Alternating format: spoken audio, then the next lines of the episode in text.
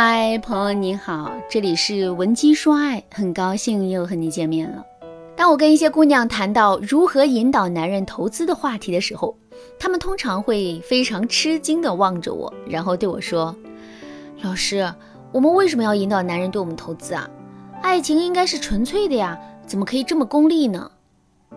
引导男人为我们投资，这就是功利，这就代表这段感情不纯粹了。”如果你也这么想的话，那么我会遗憾地告诉你，你陷入了一个思维误区。如果我们引导男人投资，最终的目的就是获得男人的金钱和物质，那么我们的行为当然是功利的。可是如果呀，我们引导男人投资，并不是为了男人的金钱和物质，而是为了让两个人的感情更加稳定呢？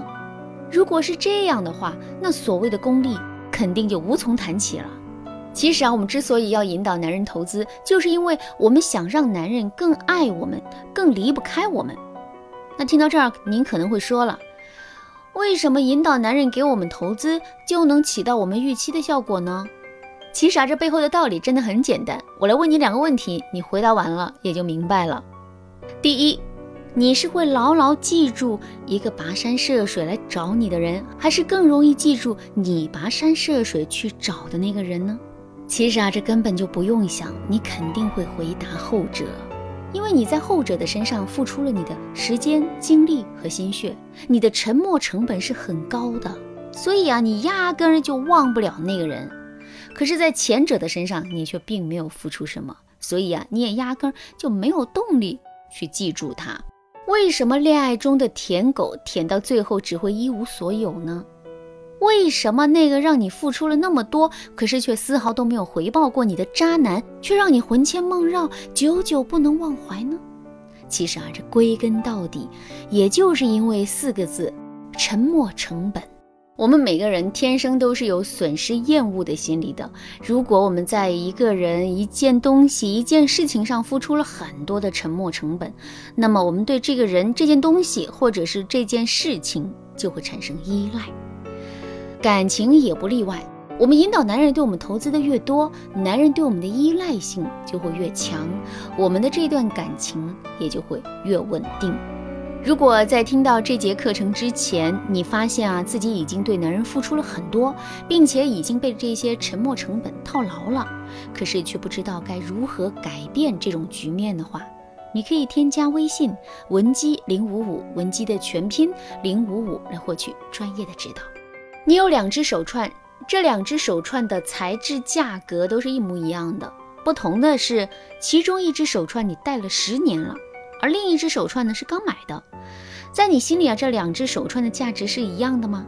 如果这两只手串同时丢了，你会更心疼哪一只呢？这两只手串在你心里的价值当然不一样，戴了十年的那只手串的分量肯定要比刚买的那只手串的分量要高很多。这也就告诉我们一个非常深刻的道理，那就是当我们在一个人或者一个东西上付出了很多之后，我们真的会由衷的对这个人、这件东西产生更多的喜欢。如果单纯从恋爱的角度来说，我们引导男人为我们投资的越多，男人发自内心喜欢我们的程度就会越深。听到这儿，大家肯定都知道了，在感情里引导男人对我们投资，这真的是一件非常有必要的事情。如果我们做好了这一点，两个人的感情啊，肯定会发生非常大的变化。说到这儿，问题来了：引导男人对我们投资，到底都包括哪些内容呢？如何引导男人对我们进行投资呢？第一点，引导男人对我们进行时间、精力投资。两个人刚开始谈恋爱的时候，当然是各种浓情蜜意，恨不得天天缠在一起。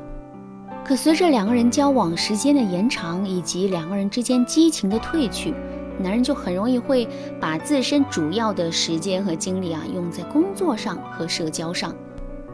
站在我们的角度来说，我们肯定会觉得男人已经开始忽视我们了。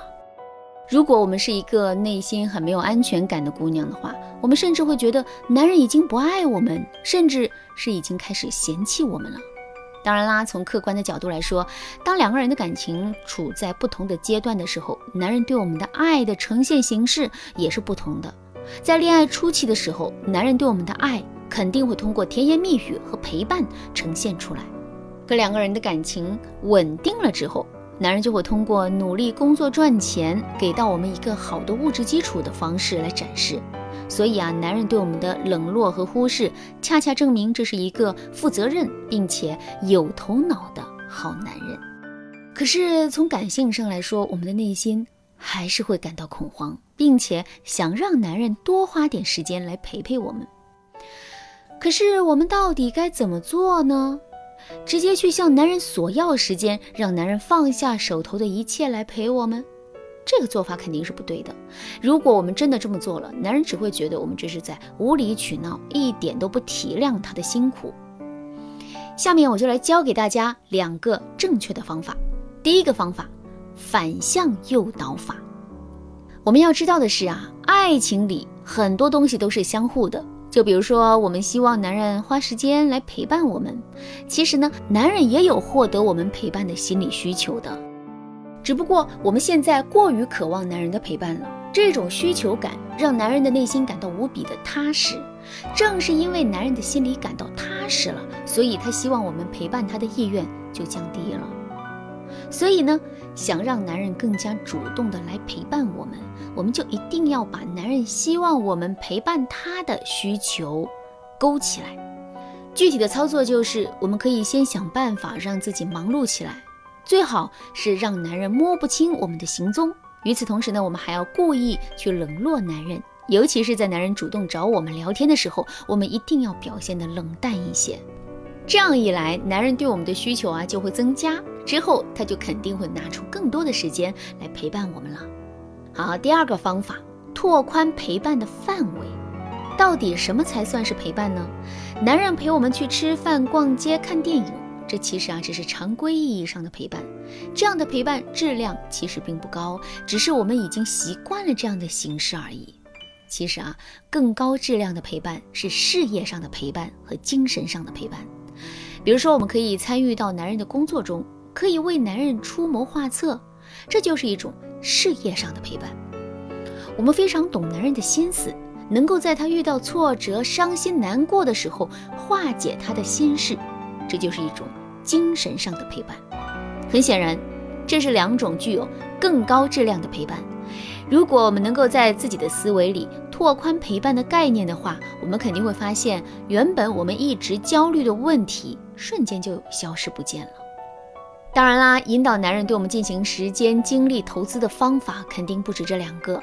如果你想对此有更多的了解和学习，可以添加微信文姬零五五，文姬的全拼零五五来获取专业的指导。好啦，今天的内容就到这里了，剩下的部分我会在下节课继续讲述。感谢您的收听，您可以同时关注主播，内容更新将第一时间通知您。您也可以在评论区与我留言互动，每一条评论、每一次点赞、每一次分享，都是对我最大的支持。